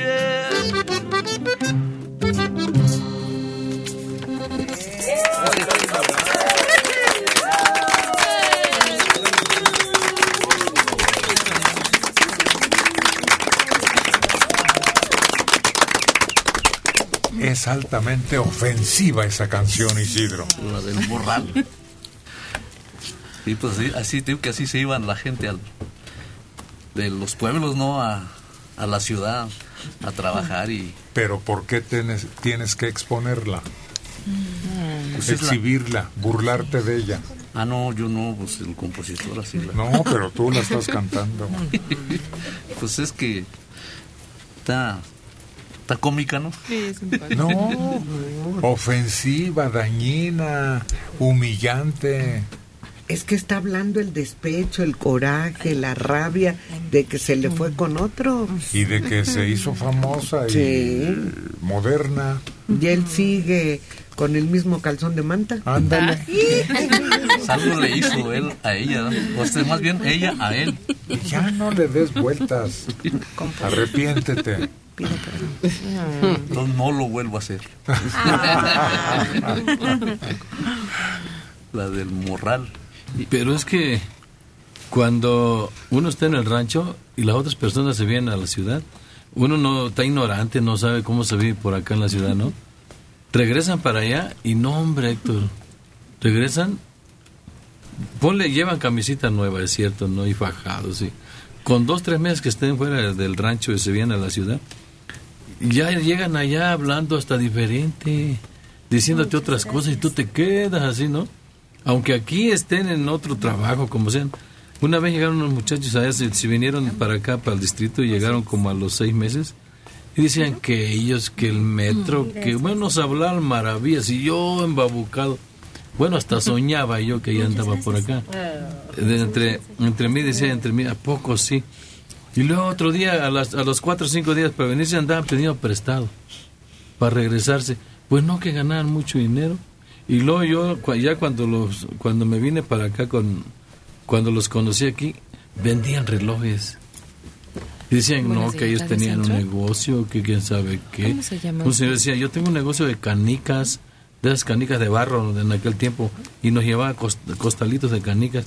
Y yo soy este ahí el gerente. Bueno, nos hablaba maravillas. Y no, resultaba que recogían la basura, andaba por ahí, ¿no? el señor ese, y no, y nosotros embabucados. Y después al otro, bueno, tienes que nos prestes para que me regrese. Ya no tenía para regresar. Echaron una platiquita de, de una que se fue a Estados Unidos y pues por allá duró un año. Y ya regresó al rancho y ya le dice al papá que la lleve al campo, ¿no? Porque ya no conoce el campo. Y ya se va. Y a ver, papá, ¿y esto cómo se llama? Yo me acuerdo que Meguey, eso. No, mija, Maguey, Maguey. Y a ver, este, yo me acuerdo que Nepal, no, mija, Nopal, Nopal. Y llegan allá, está, estaban las herramientas. Esta se llamaba, ¿cómo se llamaba? Es la pala, mija, es la pala. Y luego agarra, le pisa la azón. Y este, y le- este, pero al pisarle el asadón se levanta y le da en la mera frente. Y le dice, ay, asadón, hijo de todo. Creo que no te sabías los nombres.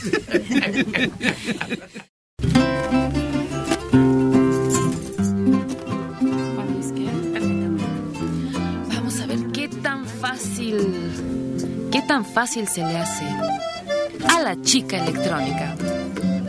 Perdón, discúlpeme.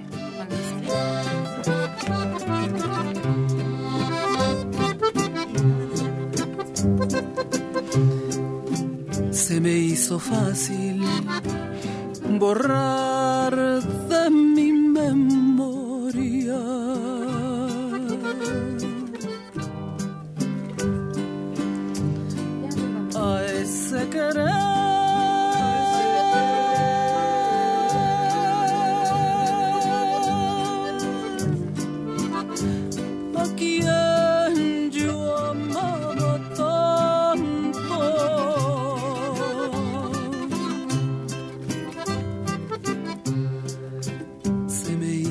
fácil borrar de mi este llanto.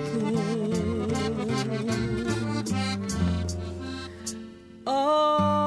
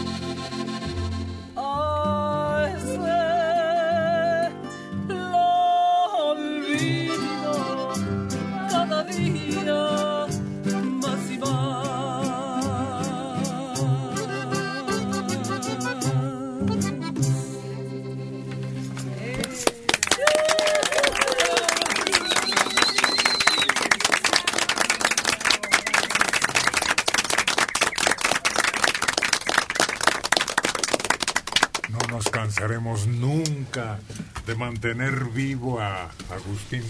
Ay, sí, yo creo que es el inmortal Agustín Lara, ¿verdad?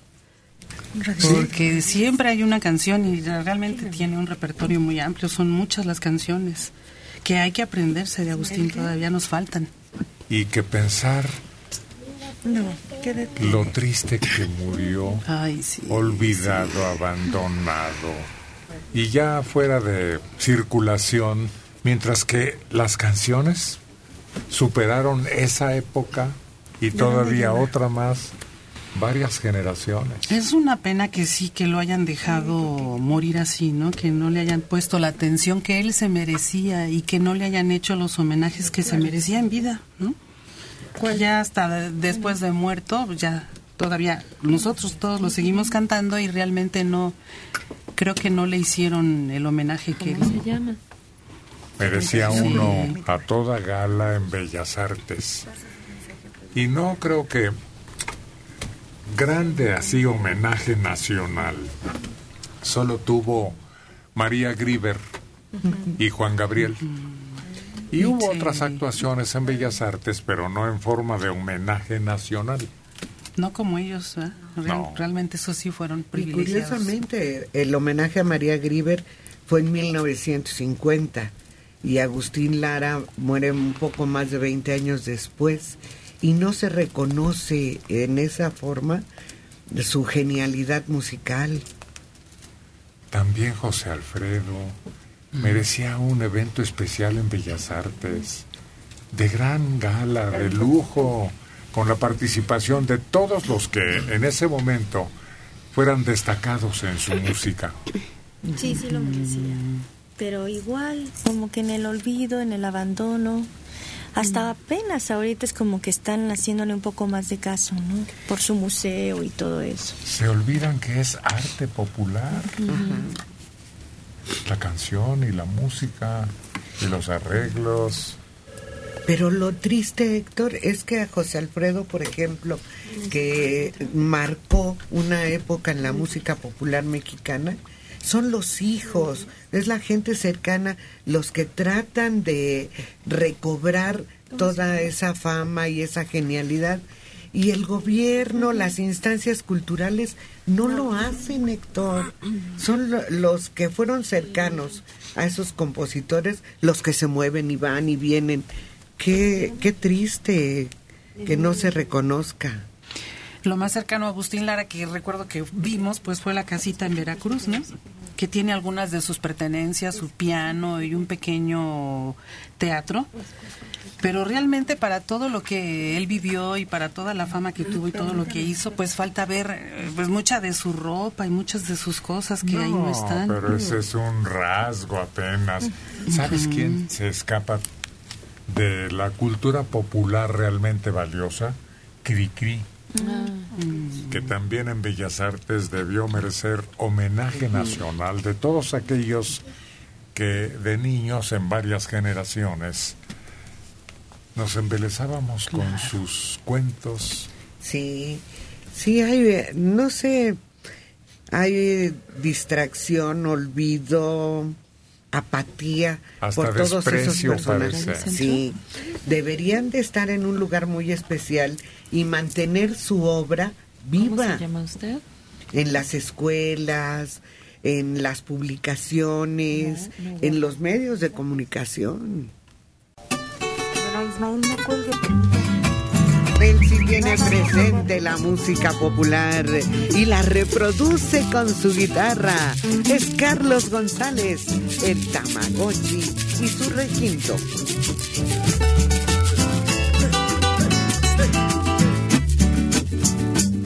Ah, yo soy el pipiripao, aunque no soy muy carita. Ha de ser por mi sabor, mi chiquitita que me dicen tu guayabita. Ah, yo soy el pipiripao, aunque no soy muy carita. Ha de ser por mi sabor, mi chiquitita que me dicen tu guayabita. Si me dicen la guayaba, pero pipiripao. Si me dicen la guayaba, pero pipiripao. Que me siguen las mujeres, soy el hombre que las quiere.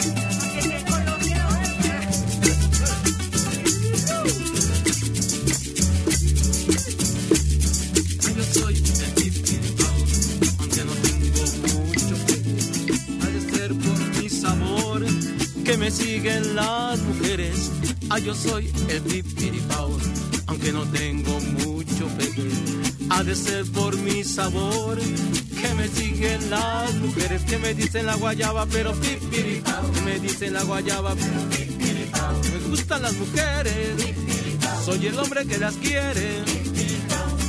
Yo soy el pipiripao, aunque no soy muy carita. Ha de ser por mi sabor, mi chiquitita que me dicen tu guayabita. Ah, yo soy el pipiripao, aunque no soy muy carita. Ha de ser por mi sabor, mi chiquitita que me dicen tu guayabita, que me dicen.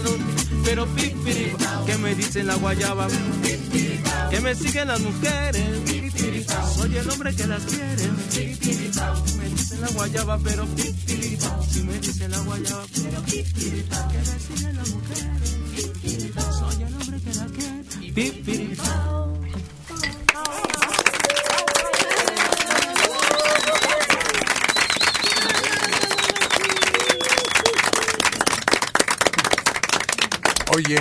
Carlos, ¿y si es eh, usual en el habla popular?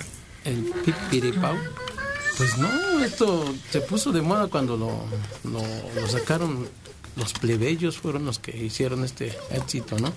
Son como las palabras que de repente encontramos en, en algunas canciones, ¿no? Que son inventadas, ¿no? Que para que rime o para que se oiga agradable. Pero no era de un cómico No, de la tele. no, ese era el Pirurris, ¿no? Sí. Sí. ¿No? No, no, eh, eh, él a lo mejor en algún momento lo, lo tomó, pero no, no, no era de él. eh.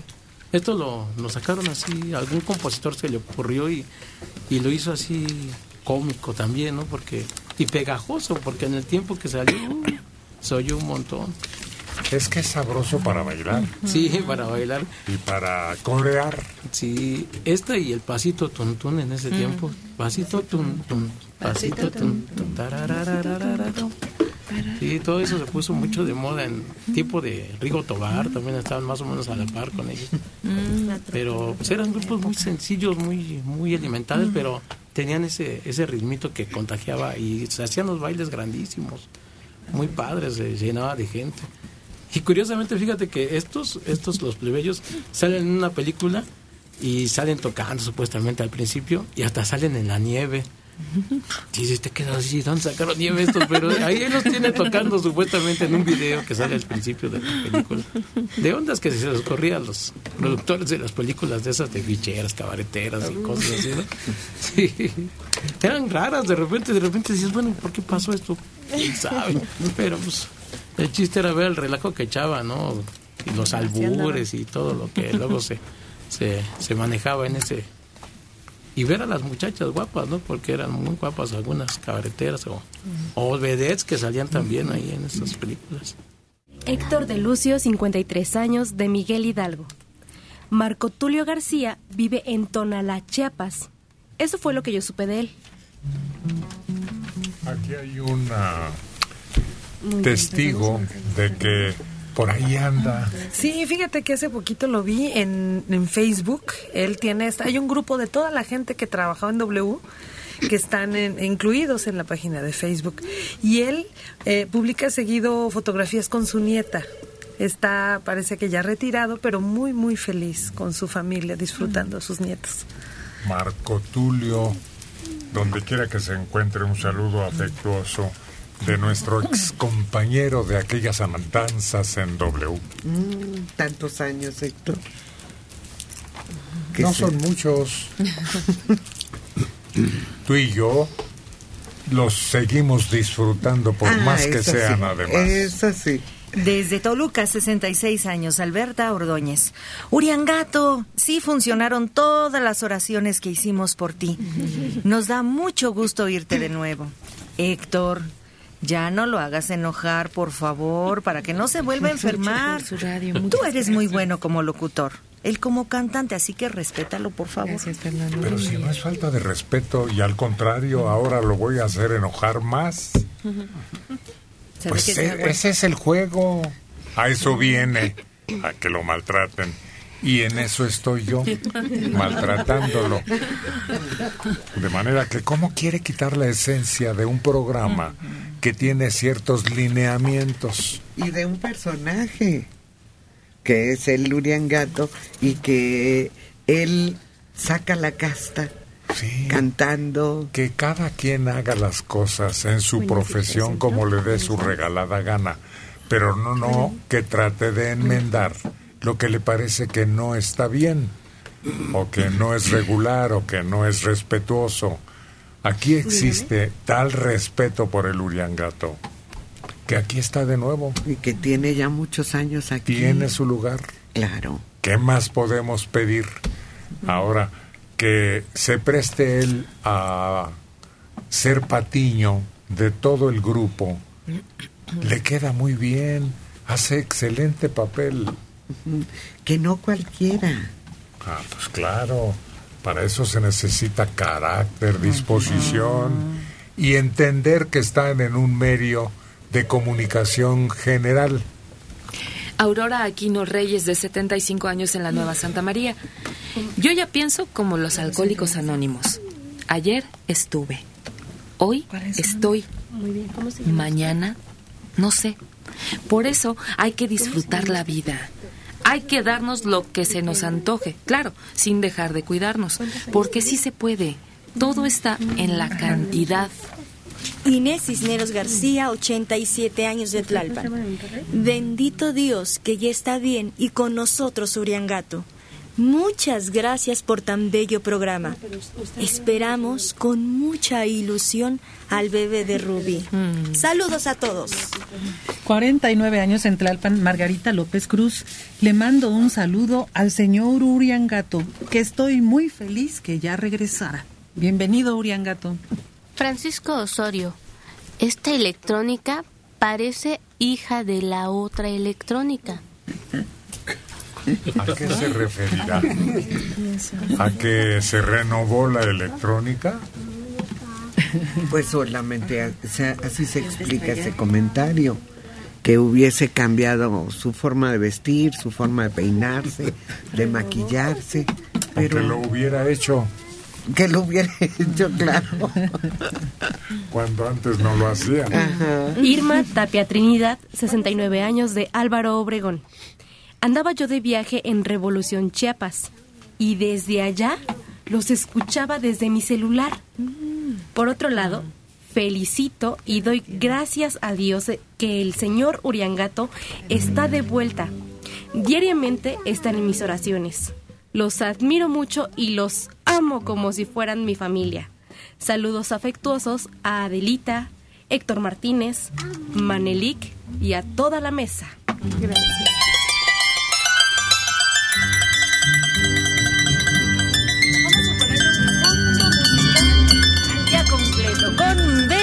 Y su salterio.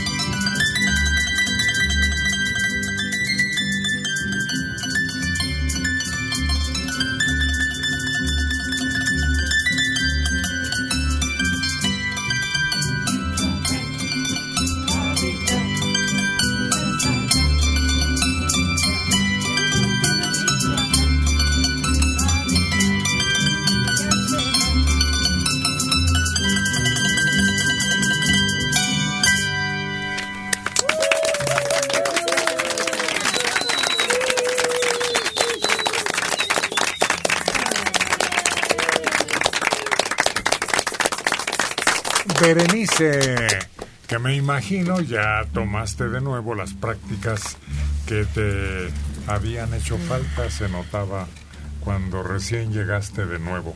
Sí, ahí voy agarrando mis prácticas en mis tiempos libres, que son pocos. ¿Por qué pocos? Pues con Celeste tengo ahora más no ocupaciones. pongas el pretexto de una hija. Imagínate si fueran gemelas o triates. no. No, no, no, no. No debe ser obstáculo para que tú te dediques a esto, que te sale tan bien. Sí. Eres privilegiada gracias a tu empeño y tu capacidad mental. Buenos días, Radio Centro. Sí, sí, sí, pero sí, yo sé que descuidé el salterio, lo descuidé mucho tiempo. Bueno, y a ella a su tiempo con todos los cuidados necesarios y la vigilancia. Pero ¿qué otra cosa haces que te entretenga? Pues ahorita que regresé para acá, nada más esto. O Ah, sea, pues estoy con el salterio y con la niña. No, pues entonces a sus tiempos. ¿Y te respeta cuando estás enseñan- ensayando tú? No, no, no siempre. Muchas gracias. ¿Algo más? No, porque a veces viene y ella quiere tocar y entonces empieza a Pero llorar. tienes que y- disciplinarla, ¿no? Claro. Sí, los niños eh, van aprendiendo la cuando las mamás tienen que hacer otra actividad. Por ejemplo, tú es el salterio. Gracias. Pero hay mamás que tienen este, que este. en el salterio hay que irle diciendo, ahorita me esperas, toma tu juguete, siéntate aquí, observa, pero desde chiquitas y claramente, ahorita estoy trabajando, hijita. Pues Sí. Los concertistas de grandes obras y escenarios de lujo y de gala, ni modo que sean distraídos por los chilpayates, por más que sean inquietos, tienen que disciplinarse. Sí, y aprenden los niños. Conozco una niña que su mamá eh, se pone a trabajar en la casa y le dice a la hermanita, está trabajando, ven. Y luego recompensarla Claro. con cariño, con cercanía, con diálogo, con juego. ¿Cómo De alguna manera, distribuye tu tiempo y no pongas de pretexto a tu hija. No, no, no. Hay poco a poco, porque antes era, antes sí me distraía más. Ahorita ya como que ya lo va entendiendo. Poco a poco va entendiendo que sí.